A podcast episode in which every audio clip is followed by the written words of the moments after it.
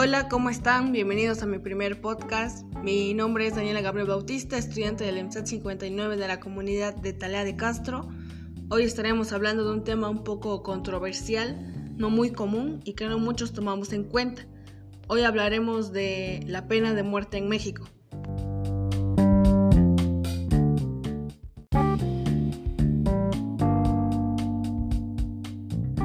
Días recientes, diputados integrantes de los grupos parlamentarios del Partido Verde Ecologista de México y Morena presentaron una iniciativa de reforma constitucional que tiene por objeto eliminar los obstáculos constitucionales para el establecimiento de la pena de muerte en México, adecuando disposiciones que resulten pertinentes para su aplicación. En distintas legislaturas locales también se presentaron propuestas y se hicieron intervenciones en el mismo sentido. Al respecto es de destacarse que no se trata de una situación sin precedentes, pues en el pasado reciente se han impulsado iniciativas de reformas similares. Frente a este escenario vale la pena presentar algunas consideraciones iniciales sobre los despropósitos legislativos que se están promoviendo. En términos simples, podemos decir que la pena de muerte consiste en la imposición de un castigo que acaba con la vida como consecuencia de un proceso penal. Esto es una ejecución legal por cometer un delito. La pena de muerte es posiblemente la forma más extrema de pena cruel, inhumana y degradante.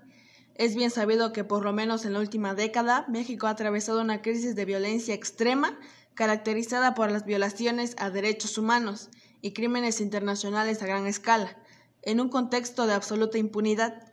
Frente a un Estado indolente, incompetente y propenso a ejercer violencia criminal, las exigencias sociales por justicia, típicamente traducidas en castigos a los responsables, son cada vez más amplias.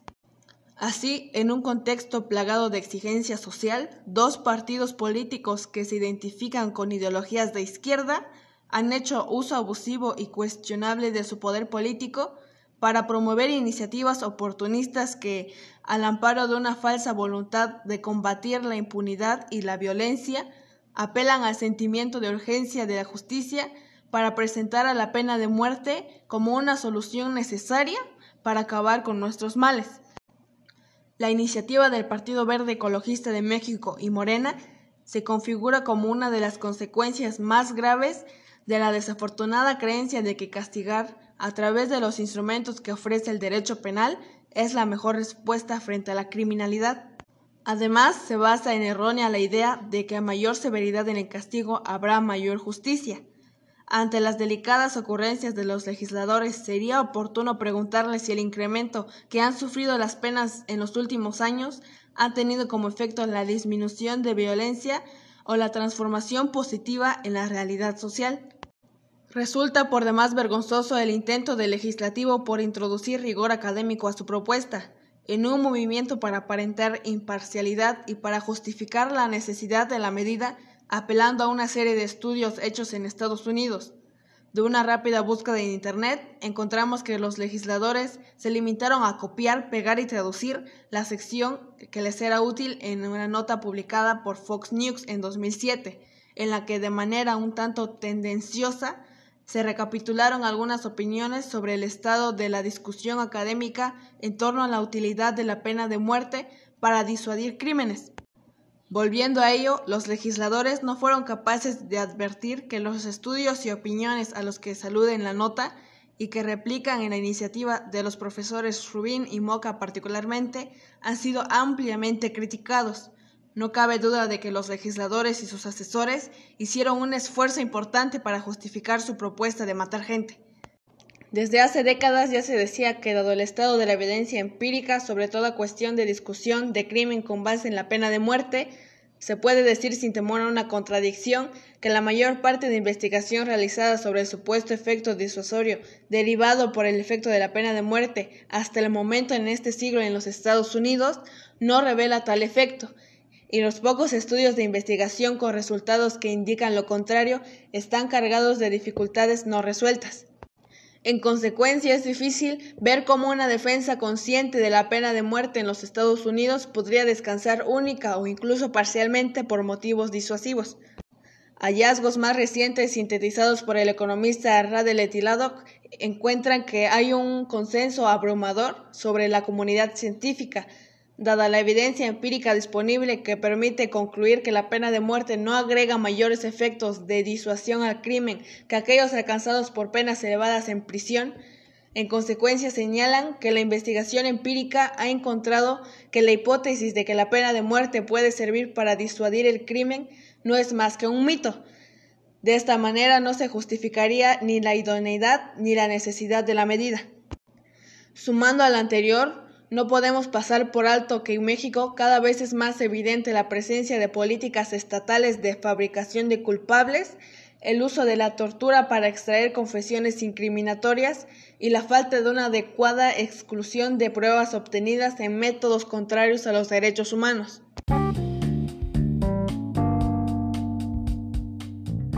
Esto en un contexto de exigencia social de castigo, disminuida independencia judicial y tiempos de creciente populismo punitivo, sugiere la receta perfecta para el desastre. En discusiones públicas se ha dicho que la pena de muerte no se puede reinstaurar en el orden jurídico mexicano, dadas las prohibiciones absolutas contenidas en el artículo 4 de la Convención Americana sobre Derechos Humanos, el segundo protocolo facultativo del Pacto Internacional de Derechos Civiles y Políticos, destinados a suspender la pena de muerte, y el protocolo a la Convención Americana sobre Derechos Humanos, relativo a la abolición de la pena de muerte, todos firmados y ratificados por México. Nuestros ocurrentes legisladores tienen la intención de que el Estado comience a matar personas a través de un procedimiento legal para solucionar la incapacidad y la falta de voluntad del propio Estado en implementar y sostener acciones de largo plazo para combatir la violencia e impunidad. La pena de muerte operaría en un sistema jurídico y burocrático que permite, propicia y perpetra la tortura, la fabricación de culpables, la persecución selectiva de grupos históricamente vulnerados, con nulas capacidades forenses y de investigación seria de los delitos. Esto sumando a la imposibilidad técnica de desafiar la pena de muerte como norma o acto, garantizaría el fin del Estado de Derecho.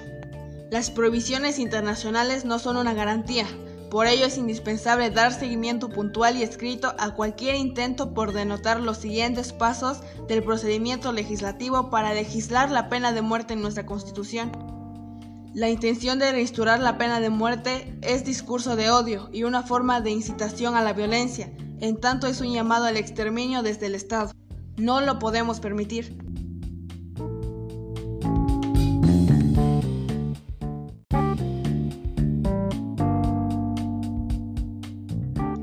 Bueno, hasta aquí hemos llegado el día de hoy. Gracias por escucharnos. Esperamos que hayan comprendido mejor este tema. Decidan, saquen sus propias conclusiones. Nos despedimos de ustedes. Hasta pronto.